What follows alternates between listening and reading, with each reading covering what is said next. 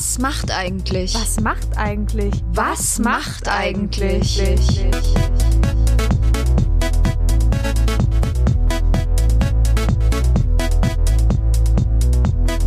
Das ist ein Mitvergnügen-Podcast von den Mitvergnügen Allstars. Maxi. Und Lisa. Wir holen unser Nokia 3210 aus der Schublade und rufen die Stars und Sternchen von früher an.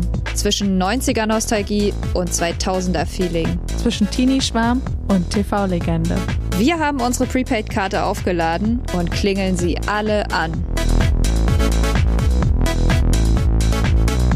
Ach, Hallöchen, Lisa. Hi.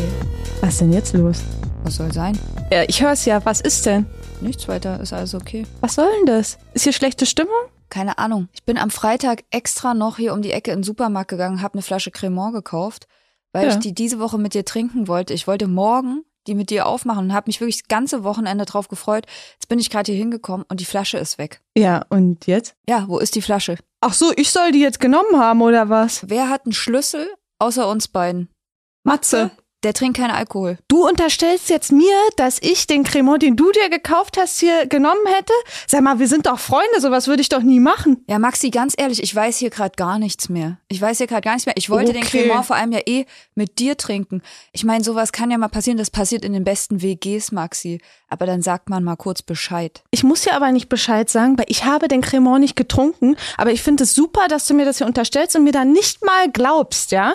Ganz ehrlich, ganz ehrlich, ich möchte nicht, dass das hier unser erster großer Streit wird. Lisa, ich würde mich, nur damit du mir jetzt wirklich mal glaubst, ne? Ich würde mich hier sofort an Lügendetektor anschließen lassen, damit du mal bemerkst, dass du hier Unrecht hast. Ja, wenn du dich freiwillig der Sache hingibst, ehrlich gesagt, finde ich es eine ganz gute Lösung für die Situation. Auch wenn ich nicht weiß, wie wir jetzt an einen Lügendetektor rankommen sollen. Willst du bei Arabella oder Olli Geißen oder Brit anrufen oder was? Meinst du, die haben den noch im Keller stehen und du kannst dich ja mal kurz anschließen oder was? Also ganz ehrlich, Brit, ja, da kam der Lügendetektor so oft in den Einsatz, die wird den hundertprozentig noch haben. Und Lisa, das ist überhaupt kein Problem. Brit war eh meine Lieblingstalkshow und ich habe da schon lange äh, einen Kontakt. Ich rufe da jetzt einfach mal an und frage sie, ob sie noch einen hat, weil ich möchte dieses Problem, was jetzt hier zwischen uns ist, endlich mal lösen. Gut, ich werde mich der Sache nicht in den Weg stellen, aber bevor du jetzt hier Brit anrufst, kurz erstmal noch Werbung. Ja, ist klar.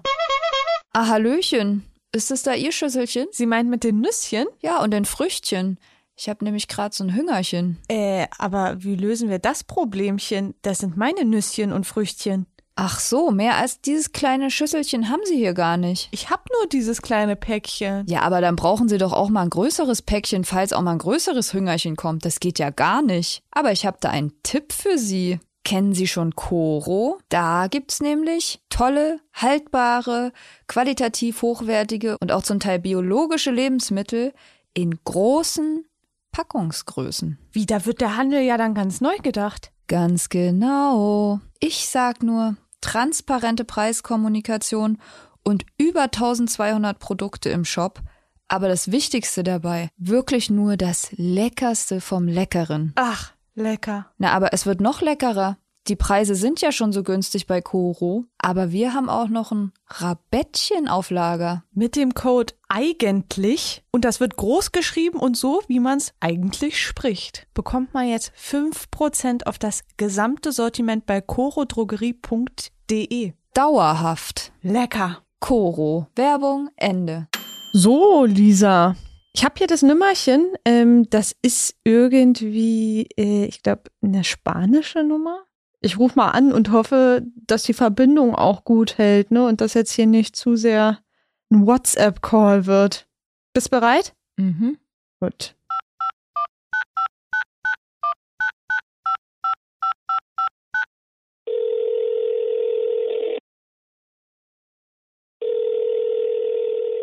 Britt hier, hallo. Britt, wir sind da richtig rausgekommen. Hier sind Lisa und Maxi. Wir wollten mal kurz anrufen und fragen, ähm, wie es dir so geht und äh, ob du noch Kontakt zum Lügendetektor hast. Wer ruft mich gerade an? Lisa und Maxi. Von Weil- mit Vergnügen. Weißt du, weißt du gar nicht, wer wir sind? Ah, cool, hallo. Ähm, Und ich, jetzt muss ich tatsächlich nochmal nachdenken. Was wollt ihr von mir wissen? Lügendetektortest? Habt ihr etwa eine, eine Schwangerschaft oder einen Vaterschaftstest noch zu klären oder was? Nicht, so schlimm ist es nicht, aber ich sag's dir mal, Britt. Ich bin heute sehr enttäuscht von meiner Lisa, die hier neben mir sitzt, weil ähm, die bezichtigt mich der Lüge. Sie hat nämlich gesagt, ich hätte eine Flasche Cremant entwendet, die sie gekauft hat und ich meinte, sowas würde ich nicht machen.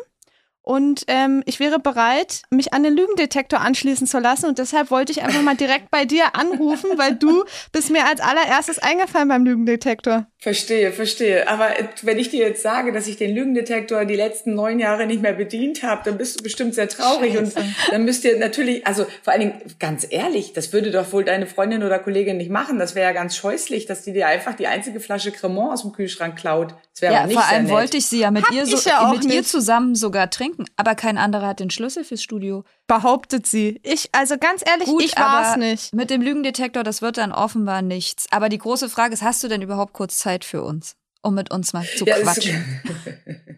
Ja, sehr gerne sogar. Würde ich mich total drüber freuen. Das ist ja vor allen Dingen ganz erstaunlich, dass ihr noch an mich denkt, wenn es darum geht, mal der Wahrheit auf die Schliche zu kommen. Das finde ich ja großartig. Oder? Natürlich. off offensichtlich ist das tief verankert in allen. Meine Herren, freut mich. Das ist im, im Archetyp eines jeden Menschen mittlerweile in Deutschland verankert, dass Brit den Lügendetektor hat. Ja, und, die, und übrigens die Vaterschaftstests waren es auch. Ja, na klar. Ja, das stimmt. Aber das brauchen wir gerade noch nicht. Aber dann rufen wir noch mal an. Wie geht's dir Sehr denn gerne, so, sehr Brit? gerne. Wie geht's dir und wo erwischen wir dich? Oh, ihr erwischt mich ehrlich gesagt gerade in meiner Wohnung in Palma. Ähm, ich sitze hier gerade und äh, habe hier so ein bisschen vor mich, äh, vor mich hingepuzzelt. Und äh, das Schöne ist immer, ich kann hier, während ich so ein bisschen meine Sachen mache, auf den das tolle Meer gucken und die tollen dicken Schiffe angucken, die hier ein- und auslaufen. Das ist schon immer sehr spektakulär und, und schön gucken, was da in der Kathedrale los ist. Das ist toll. Da, da geht's einem immer sehr gut. Ja, Wie cool, du lebst auf Mallorca. Ja, da lebst du jetzt. Ja, Oh, toll. Da lebe ich jetzt. Insofern bin ich sehr froh, weil manchmal kann es äh, sein, dass es schwierig ist, mich zu erreichen, weil manchmal die Verbindung hier auf Mallorca total schwierig ist. Du bist doch trotzdem noch häufiger in Deutschland, oder? Weil man sieht dich ja auch jetzt ab und an wieder im Fernsehen. Ja, tatsächlich, äh, ja, freut mich, dass ihr das mitbekommen habt. Ich war jetzt, also nachdem ich wirklich eine lange Pause gemacht habe und mich ähm, dem Fernsehen ähm, so, oder mich vom Fernsehen ziemlich stark abgewendet habe, ähm, kam jetzt wieder so ein Moment, wo ich auf einmal doch wieder angefangen habe, aktiv zu werden und das äh, war eigentlich sehr schön. Also es hat sich ganz toll angefühlt. Ich war beim Frühstücksfernsehen die letzte Zeit bei Sat1 wieder und Sat1 ist ja eh mein Haus- und Hofsender sozusagen, meine alte Geliebte, ja und äh, Genau, da war ich jetzt wieder und ähm, konnte mal wieder Studioluft schnuppern und muss auch fairerweise sagen, ich war ganz erstaunt darüber. Es ist tief in meiner DNA auch drin. Ähm, ich dachte, das wäre überwunden, aber es ist so ein bisschen einmal einmal versaut, immer versaut, wenn es um Fernsehen geht. Und ich habe ja nur mein ganzes Leben Fernsehen gemacht und habe dann doch gemerkt, das ist einfach meine meine Heimat, meine Brutstätte und da gehöre ich einfach auch hin. Also hast du auch wieder mehr Lust bekommen, doch wieder was zu machen? Ja, ja, schon. Also ich, das merke ich ganz klar. Ich brauchte die Pause, die ich gemacht habe, die war total wichtig für mich, weil ich ähm, eben sehr lange schon sehr viel gemacht habe und äh, aus meiner Talkshow-Zeit, ähm, die ihr eben schon angesprochen habt, kann ich sagen, das war immer wahnsinnig viel, weil es waren einfach viele Sendungen und äh, immer alles sehr intensiv. Und deswegen war es auch gut, mal eine, eine dicke, fette Pause da reinzupacken, weil irgendwann kommt auch so ein Punkt, wo man dann denkt, okay, habe auch keine Lust mehr. So und gerade auch wenn man Kinder kriegt und seine Familie zusammenhalten möchte und so weiter, da war das schon eine gute Entscheidung, auch wirklich mal ganz kurz zu treten und mich auch mal ganz rauszuziehen. Anders als viele Kollegen das vielleicht tun, die dann ja trotzdem so ein Stück weit immer noch aktiv bleiben, habe ich für mich beschlossen, nee, also wenn ich aufhöre, dann muss ich mal ganz, ganz, ganz aufhören. Und das war toll und mega wichtig für mich. Aber ich habe dann schon auch irgendwann gemerkt, okay, Kids werden langsam größer, fangen an, immer mehr selbstständig zu werden. Und dann kommt doch der Moment, wo man dann für sich sagt, so, hm, ich glaube, jetzt muss ich wieder was machen, was für mich ist und was mir wieder Freude bereitet und meinen Kopf und meinen Geist wieder inspiriert. Und da ist Fernsehen einfach ein Teil von. Aber nur einer, weil ich habe inzwischen auch festgestellt, es gibt auch andere Bereiche, die mich total anpieken und echt anmachen. Ihr müsst jetzt natürlich fragen, was? Wollte ich gerade sagen. Welche Bereiche denn? Vielen Dank. Äh, ja, also ich habe ähm, in der Tat im letzten Jahr ähm, hatte ich so eine Situation. Ich hatte die ganzen letzten Jahre, in denen ich weniger beruflich aktiv war, habe ich dann einfach wirklich hobbymäßig gefüllt, indem ich mich der Reiterei total verschrien hatte. Zwar, ich weiß nicht, ist einer von euch Reitermädchen? Nee, Nee. gar nicht. Keine. Okay, ja, weil das ist immer spannend, weil ähm, die, die Reiterinnen, die wissen sofort, was Sache ist, weil es gibt Reiter, also ab, im Erwachsenenalter immer nur ganz oder gar nicht. Es gibt fast nie so halbe. Es gibt ah, wirklich okay. nur die, die sagen, oh nee, gar keinen Bock drauf, oder die, die total alles stehen und liegen lassen und sich der Sache völlig verschreiben im Grunde. Und so war es bei mir dann auch, bis ich dann so einen blöden Unfall vor einem guten Jahr hatte und oh. mir sehr wehgetan habe und ähm, viele Knochen gebrochen habe. Oh Mann. Und ähm, dadurch war dann dieses, diese Sache erledigt auf einmal. Und da kam dann so der Moment, wo ich gemerkt habe, okay, jetzt ist das Hobby begraben leider, mhm. aber der Geist ist ja trotzdem noch wach und der will, der braucht was und der braucht wieder was Neues. Also habe ich angefangen, im Grunde ganz spannende Sachen zu machen. Es fing an mit einer NLP-Ausbildung, die ich gemacht habe. Das ist neurolinguistisches Programmieren.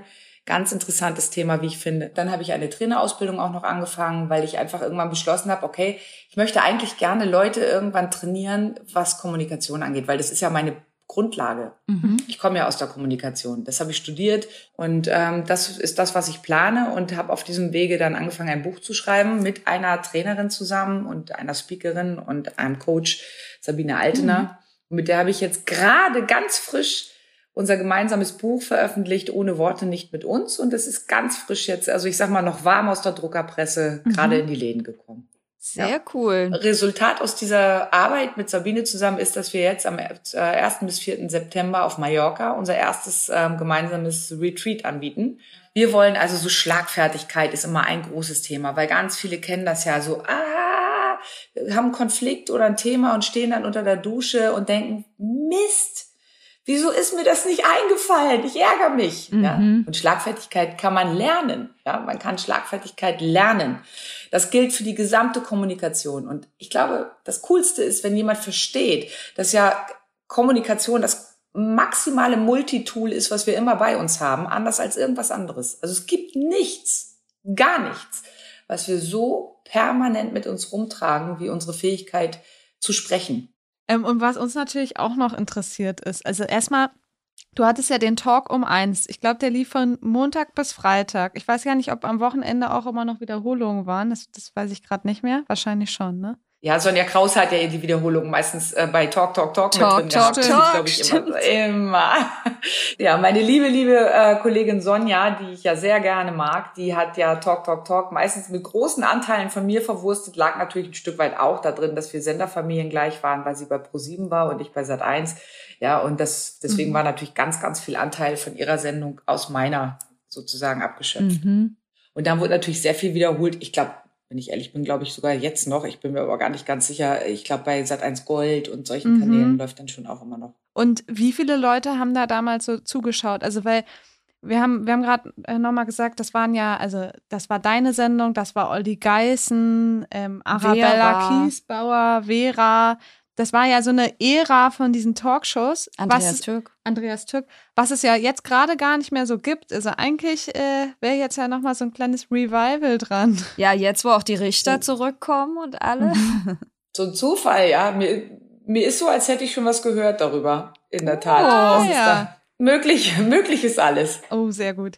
Und ähm, aber sag mal, wie viele Zuschauer gab es da damals so? Weil ich glaube, also wir haben äh, vor ein paar Wochen haben wir mit Richter Alexander Holt gesprochen. Es war auch eine große Ehre. Aber da waren ja Zuschauerzahlen, die man wahrscheinlich heute auch gar nicht mehr so erreichen kann. Also mit dem linearen Fernsehen. Aber wie war das denn bei dir damals? Naja, also ich fand's, ähm, ich müsste selber mal drüber nachdenken. Wir, die Zielgruppe brauche ich, oder äh, Quote brauche ich, glaube ich, nicht zu nennen, weil das ist wahrscheinlich verwässernd für die meisten weil Quoten sind immer nur für Fernsehleute wahrscheinlich interessant.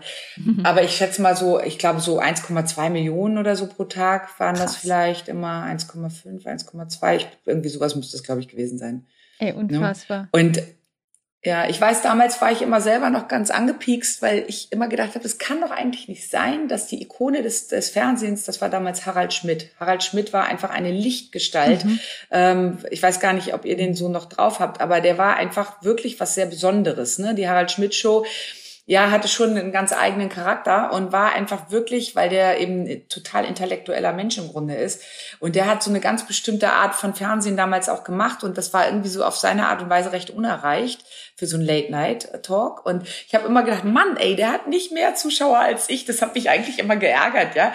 Und äh, weil der natürlich wirklich so ein riesen Standing hatte und das, das hatte ich in der Weise überhaupt mhm. gar nicht. Und ähm, fand es immer fies, weil ich immer gedacht habe, boah, Gemeinheit, ey, ich, ich erreiche die gleiche Zuschauerschaft oder Zuschauerzahl um 13 Uhr, ja, also wirklich. Aber so, das, das waren so die Zahlen damals. Also ich glaube so um 1,2, 1,3 Millionen würde ich jetzt mal so denken. Ja, aber krass. Aber man muss auch sagen, wenn man an den Namen Brit denkt, denkt man auch immer nur an dich. Also man denkt an keine andere Brit. Ich kenn, nee, kennt man überhaupt nicht. Nee, das ist wirklich, also es ist mal? wirklich krass. Wie alt warst du denn damals eigentlich, als du mit Brit angefangen hast? 28 oder 29, glaube ich. Warte, Ach, also da haben wir noch Chancen. Da haben wir noch Chancen. Wir sind genau in ja, dem Alter. Ich war echt jung. Aber was mich jetzt nochmal interessieren würde, also du hast dann so mit 28, 29 deine eigene Talkshow moderiert, was ja ziemlich krass ist. Wie bist du da überhaupt rangekommen? Also du, du hast erst äh, Kommunikation äh, studiert, hast du gesagt, aber wie bist du dann überhaupt zum Fernsehen gekommen und dann so Schritt für Schritt an deine eigene Show? Also ich habe, während ich ähm, studiert habe, ich habe ja in Lüneburg angewandte Kulturwissenschaft studiert, mhm. äh, mit Schwerpunkt Sprache, Kommunikation und äh, ästhetische Gestaltung heißt Kunst, ja, Kunstgeschichte mhm. und solche Sachen. Ähm, habe ich beim Fernsehen gearbeitet. Also ich habe angefangen ja, okay. beim Regionalsender Hamburg 1 schon immer stellvertretend das Frühstücksfernsehen zu moderieren.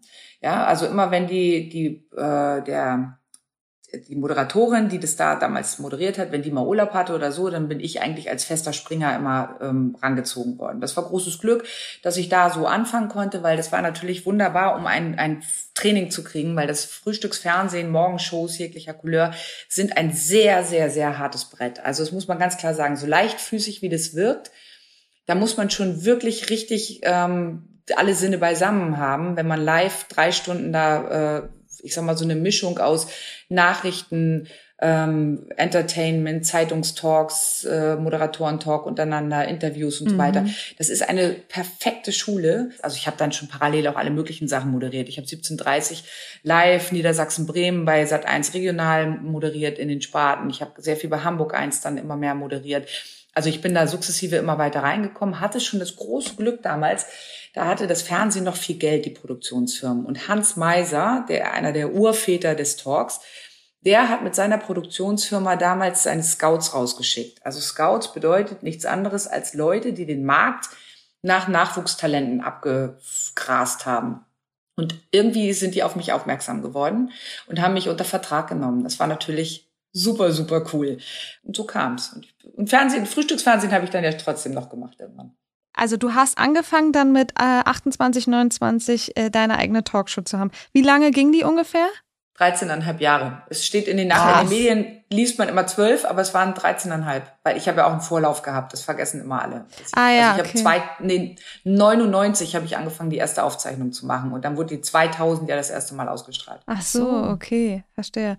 Und das heißt aber wahrscheinlich lief deine Sendung auch mit am längsten, also so vom Gefühl her. Ja, tatsächlich lief sie mit Abstand am längsten. Also das kann, ich glaube, vielleicht nicht die meisten. Ich habe 2112 Sendungen gemacht. Es kann sein, dass andere das auch erreicht haben, weil die ähm, Produktionsrhythmen damals noch drastischer waren. Die haben mhm. also, wir haben später mehr man nennt das Konserve, bedeutet im Grunde Zweitverwertung, ne? Wiederholung. Mhm. Das haben wir später deutlich mehr gehabt, ähm, weil die Sender ein Stück weit auch immer natürlich ähm, kalkulieren mussten.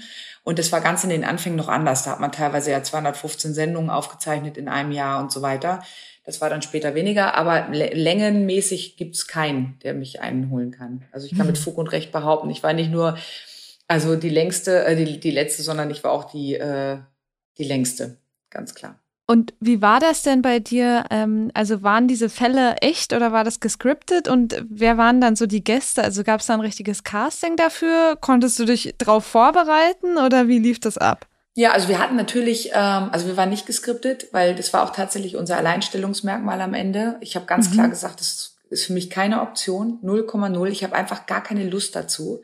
Weil ähm, ich meine, es war eh schon schräg genug manchmal. Da waren ja wirklich manchmal ja, auch Situationen, ja, ja, die waren ja wirklich, also ich meine, ich habe es gar nicht mehr als schräg empfunden, weil ich da auch so dran gewöhnt war vielleicht. Aber klar, neutral betrachtet kann man wahrscheinlich sagen, das waren manchmal schräge Situationen ähm, oder ungewöhnlich. Ähm, aber für mich war wirklich zentral wichtig, dass ich das Gefühl hatte, ich rede, ich rede mit den Leuten über ihre echten Situation.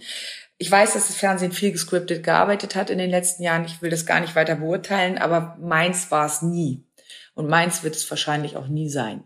Und deswegen, ich kann ganz klar sagen, wir haben von der ersten bis zur letzten Sendung nie gescriptet, sondern waren immer real und das fand ich auch immer gut. Und das war auch absolut am Ende der Grund, warum wir so lange überlebt haben, glaube ich, weil die Leute das einfach mitbekommen hätten. Jetzt, also im Nachhinein betrachtet ja sowieso, aber damals auch schon muss man ja sagen, das war ja ein krasses Klientel an Leuten, die da in diesen Talks saßen. Wie war das denn für dich jeden Tag mit äh, solchen Leuten Kontakt zu haben? Also muss man sich ja echt schon krass drauf einstellen können oder wie war deine Herangehensweise daran? Ich glaube, die zentrale, der zentrale Punkt ist, dass man, wenn du ein Gespräch mit jemandem führst über eine Sache, dass du nicht dich hinstellst und ihn erstmal judged. Also das heißt, bewertest und mhm. beurteilst. Und das ist, ich habe mich mein ganzes Leben darüber geärgert, dass Journalisten, denen ich, von denen ich ja gesagt hätte, das sind ja gebildete Menschen, ne, dass die nicht einmal über diesen einfachen Punkt nachgedacht haben, weil sie natürlich immer viel auch genau an der Stelle sich ähm, aufgehangen haben, dass die Leute ja vielleicht nicht dem entsprachen, äh, was sie als gut empfunden hätten oder als keine Ahnung was. Die sind aber ja nicht zu mir gekommen und das ist das, da werde ich auch nicht müde, das zu betonen die sind ja nicht gekommen, um von mir beurteilt zu werden, aber ich finde, dass sie gut aussehen, dass sie einen, guten Abschluss oder eine gute Bildung haben, dass sie ähm, ihr Leben auf die Art und Weise führen, wie ich das für mich oder ihr für euch vielleicht äh, richtig empfinden würdet, sondern die sind ja mit einem Thema gekommen. Und wenn mir jemand gegenübersteht und sagt, ich bin traurig, weil meine Freundin mich verlassen hat, ich weiß gar nicht, was ich noch tun soll, dann geht es doch nicht darum zu sagen, ja, aber hast du denn dein Abitur nicht gemacht? Ich könnte natürlich ganz, wenn man dann böse wäre, könnte man sagen, ja, dann pfleg dich mehr. Und das tatsächlich, sowas kann auch durchaus mal passieren. Dann, wenn jemand sagt, ich weiß gar nicht, warum sie mich verlassen hat und der steht vor dir und du siehst und merkst an jeder Pore, er ist nicht gepflegt genug, dann kann man natürlich im Gespräch auf sowas eingehen und sagen, pass auf, wie war es denn zwischen euch beiden? Hat sie sich denn wirklich wohl mit dir gefühlt? Oder hattest du manchmal das Gefühl, irgendwie, irgendwas hat sie so ein bisschen abgehalten oder sowas? Du kannst zart natürlich mhm. versuchen, darauf hinzulenken. Aber es geht ja nicht darum, äh, grundsätzlich eine Bewertung da reinzuhauen, dass ein Mensch von dir erstmal beurteilt wird, wenn er sagt, er hat eine Schwierigkeit mit irgendwas. Wenn er natürlich sagt, mhm. ich finde keinen Job, dann kannst du sagen, okay, wie ist denn deine Grundlage? Was hast du denn bislang gemacht? Und wenn ihr sagt, ja, ich habe nichts gemacht, ich habe auch eigentlich keinen Bock zu arbeiten und ich habe auch eigentlich meine Schule überhaupt nicht zu Ende gemacht, dann kannst du natürlich äh, auf die Einzelbeurteilung der Person hingehen. Aber grundsätzlich finde ich, obliegt es mir nicht, wenn jemand zu mir gekommen ist, um mit mir über eine Sache zu reden, ihn erstmal per se zu bewerten, ob ich finde, dass er gut genug ist oder nicht. Und ich glaube, das war tatsächlich das, warum ich so viele Jahre diesen Job machen konnte und warum die Leute nach so vielen Jahren immer auch noch gerne gekommen sind. Und zu den Sendungen möchte ich noch sagen, Klar wurden immer in den Best-ofs die extremsten, Send äh, extremsten Sendemomente rausgenommen, ist ja klar. Aber diese Sendung hat ganz toll auch ähm, bestanden aus ganz vielen ganz guten Momenten, in denen es tatsächlich so war, dass sich Leute versöhnt haben, dass sie sich das erste Mal in ihrem Leben überhaupt getroffen haben. Was meint ihr, was da mit einem passiert? Egal wie die aussehen und wie die sind. Wenn eine Mutter ihr zur Adoption freigegebenes Kind ja, mit all den Emotionen, die auf beiden Seiten da drin stecken, das erste Mal sich gegenüberstehen. Äh, sorry, da habe ich eine ganz schlichte Haltung. Da ist mir das völlig egal, wie die aussehen oder was die beruflich je gemacht haben oder auch nie gemacht haben. Das ist so ein intensiver Moment und ich, ich sag mal, jemand, der das nicht schnallt oder sieht in dem Moment oder fühlt, ne, der hat ja nicht verstanden, was zwischen Menschen passiert. Also das, das ist so eine Essenz, die dann passiert. Oder ich hatte eine, ich, ein in zwei, über 2000 Sendungen mit jeweils mehreren Fällen pro Sendung, ja, also mehreren Gästen und einzelnen Geschichten dazu. Das könnt ihr ja mal hochrechnen, wie viel mhm. das ist. Das ist brutal. Das ist eine Situation zum Beispiel. Ich hatte da einen Vater und einen, eine Tochter. Die waren ganz still, eigentlich keine guten Gäste in dem Sinne, weil die eben sehr ruhig waren, ja. Ja. Und der Vater hatte damals eine, also was für eine Story. Der hatte versucht, mit seiner Frau Kinder zu kriegen. Und die haben gemeinsam beschlossen, weil das nicht klappte, ja, weil er sich für unfruchtbar hielt oder was, dass sie mit seiner Genehmigung mit einem Bekannten schlafen sollte, in der Hoffnung, dass dabei ein Kind gezeugt werden könnte. Und das passierte, dass sie schwanger wurde danach. Und diese Tochter, mhm. die war eigentlich, das war eine ganz ruhige, angenehme Person, die war inzwischen 18 oder 19. Ja, und der Vater stand da und sagte, ich liebe meine Tochter ganz doll und es ist nicht wichtig. Ich habe sie, ich wusste ja immer, dass die Wahrscheinlichkeit groß ist, dass der andere Mann der Erzeuger meiner Tochter ist, aber sie ist meine Tochter und ich liebe sie. Und dann haben wir einen Vaterschaft, aber er wollte es dann doch einfach irgendwie wissen. Und dann haben wir einen Vaterschaftstest mhm. mit dem gemacht. Ich krieg heute, ich würde es euch gerne zeigen, mir stehen die Haare heute noch zu Berge. Ich habe selten ein, eine emotionale Situation erlebt, in der ein Mensch vor Freude und vor Glück fast umgefallen ist. Also dieser stille, in sich gekehrte Mann, der ist aus, der, der ist ausgeflippt vor Glück. Der ist, der konnte sich nicht mehr halten. Und solche Momente, ne, die haben, die sind so stark und so toll und so wow. Und das, das hat einfach ganz viel ausgemacht. Und das hat, hat es einfach getragen immer wieder. Ja, das finde ich halt auch so total interessant mal zu hören, weil es ja wirklich eine Gratwanderung ist. Also ich finde es erstens interessant mal zu hören, dass er natürlich wahrscheinlich dann solche Fälle auch bei dir hängen geblieben sind oder ob du viel mehr positive Erinnerungen an die Fälle hast oder ob mehr diese totalen Ausschreitungen, mhm. die man dann halt auch in so Best-ofs und bei Stefan Raab gesehen hat, ob das eher hängen geblieben ist. Gar nicht. Also das war das, ich sag mal, Business, das gehörte dazu, genauso wie ähm, die Toleranz, dass Menschen sich einfach mit größter Freizügigkeit präsentiert haben, also auch in Nacktheit und so weiter, ja, wo man selber für sich immer denken würde, okay, weißt du, ich bin 50 und denke, auch lass doch die Oberarme bedeckt. Also ja, und wahrscheinlich würde das noch nicht mal wirklich jemanden stören, wenn die nicht bedeckt werden.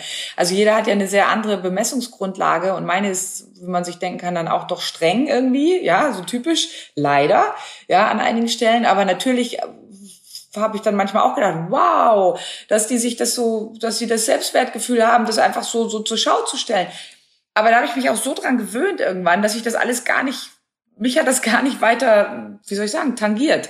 Für mich war wichtig, dass, ähm, dass sich alle wohlgefühlt haben. Für mich war hyper wichtig, dass die Leute, von denen man den Eindruck hatte, dass sie ihr Tun und Handeln nicht gut reflektiert haben, dass die nicht mhm. erschein, äh, in Erscheinung getreten sind.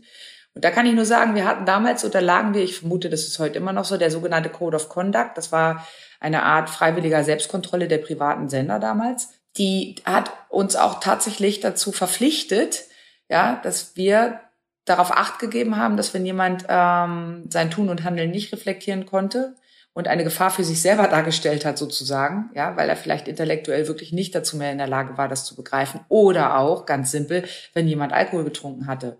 Ja, mhm. also wirklich du das Gefühl hattest, der ist, äh, da ist jemand so verstrahlt mit irgendwas, da, das, das schadet dem komplett, dann durfte der gar nicht on air gehen. Du wirst auch heute wahrscheinlich trotzdem immer noch erkannt auf der Straße oder ist es ein bisschen weniger geworden? Ich lebe ja in Spanien inzwischen. Ja. Ähm, wenn ich, je nachdem, wo ich unterwegs bin, wenn ich nach Deutschland komme, ist es immer so, dass ich dann doch noch wieder auch angesprochen werde. So, und dann erinnere ich mich wieder dran. dann kommt es wieder so, ach, da war doch was. Hier mhm. in Spanien ist es natürlich viel, viel weniger. Es ist zwar Mallorca, aber ähm, trotzdem, gerade jetzt mit dem Lockdown die letzten Jahre war es ja viel, viel ruhiger und weniger Deutsche auf der Insel und so.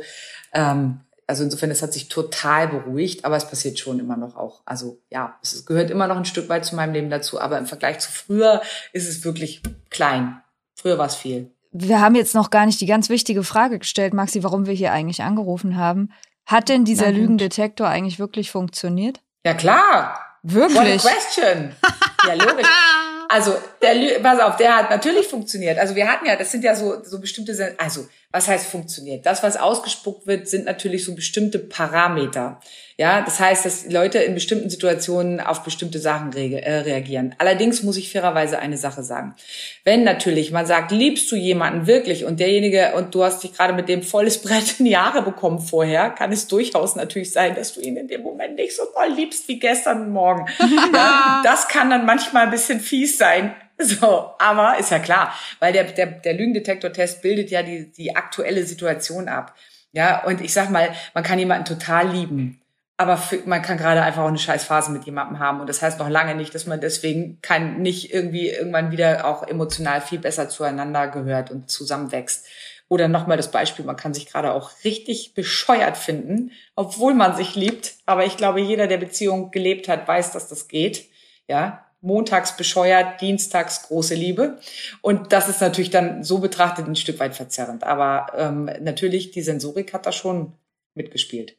Aber den Prosecco kann ich euch trotzdem nicht äh, wieder zurückbringen. Ich hoffe, du glaubst mir jetzt einfach mal. Wir machen jetzt einen Haken an die Sache auch dran. Setz auf eure Freundschaft. Ja, danke schön. Ähm, was wir dich unbedingt noch fragen wollen, ist, ob es irgendwas über dich gibt, irgendeine Art Fun Fact, den eigentlich niemand so richtig weiß, vielleicht nur Freunde oder Familie, irgendwas, womit man jetzt gar nicht rechnen würde. Dass meine Toilettenpapierrollen immer so aufgehängt werden müssen, dass der äh, erste, das erste Papier von oben rauskommt und nicht von unten. Das ist wirklich, Ja. das ist, ne, hatten wir jetzt gerade in unserer WhatsApp-Gruppe von Ja. mit Vergnügen. Oh, Britt, äh, vielen Dank für deine Zeit. Ähm, wir äh, stören dich jetzt mal nicht weiter, weil wir haben ja hier noch äh, ein kleines Thema zu besprechen. Ich muss jetzt Lisa erstmal auf eine Flasche Cremant einladen. Ähm, es hat richtig Spaß gemacht mit dir. Ja. Mir auch. Vielen Dank, dass ihr mich angerufen habt und tut mir leid, dass ich euer eigentliches Problem gar nicht so richtig klären konnte mit dem Prosecco oder Cremant. Aber ihr schafft das schon. Jetzt müssen wir eigentlich unser Gespräch noch verlassen mit I'm every woman. Ja, stimmt. It's all in me. In diesem Sinne. Danke für alles, Britt. Es hat Spaß gemacht. Ja. Tschüss. Ach, Lisa, einfach mal wieder nach Spanien telefoniert. Die Verbindung Mallorca-Deutschland einfach schon immer eine gute gewesen, Maxi. Aber ich muss sagen, ich bin froh, dass du jetzt wieder ein bisschen lieber zu mir bist, ne? Ja, ich habe auch gerade gedacht, also wir Ne? begraben die Sache jetzt, ist jetzt auch in Ordnung, ich mache einen Haken dran. Aber schön zu wissen, dass der Lügendetektor wirklich eine Funktion hatte. Ich hätte gedacht, der wäre von vorn bis hinten gefaked. Ich bin auch jetzt so ein bisschen baff. Ihr habt da ja auch sehr viel über das Klientel eben gesprochen. Wollte ich auch noch zu dir Mhm. sagen, Maxi, hör mal, schön umschrieben, oder? Mhm. Ich finde das total interessant, dass Brit wirklich aus diesem Kommunikations-Background sich das so durchzieht. Ich muss wieder an Richter Alexander Holt denken, weil bei dem hat sich ja auch alles immer so durchgezogen. Mhm. Und ich finde es wirklich schön, dass Brit jetzt äh, wieder ein bisschen mehr im Fernsehen zu sehen ist, weil ich finde, äh, die macht einfach die TV-Landschaft aus. Ja, voll. Und sie ist einfach auch wirklich total nett und zugänglich. Das musste natürlich auch sein, um so eine Sendung zu machen. Mhm. Das mit dem Retreat finde ich ja auch interessant, Maxi. Da können wir auch nochmal überlegen. Wusste ich's doch. Klar, bei Retreat bin ich immer sofort dabei. Trotzdem muss ich wirklich sagen, habe ich ja eben auch schon angedeutet, ich glaube, da musste echt für gemacht sein, sowas 13 Jahre durchzuziehen, weil natürlich, das ist anstrengender auf jeden Fall, als man denkt. Ja, und aber ich glaube auch, dass deshalb habe ich zum Beispiel die Sendung auch so gerne geguckt, Brit, dass er auch eigentlich alles immer ernst genommen hat, diese Themen. Es war ja auch sehr vielschichtig, ne? Also hier Lügendetektor, Vaterschaft, aber ja auch Freundschaft und was weiß ich. Und man hat ja gemerkt, sie hat ja sogar wieder unsere Freundschaft hier aufleben lassen. Ja, Bin ich froh drüber, Händchen Lisa. Dafür. Ich auch, Maxi. Schwamm drüber und Mhm. Paris, Athen. Auf Wiedersehen.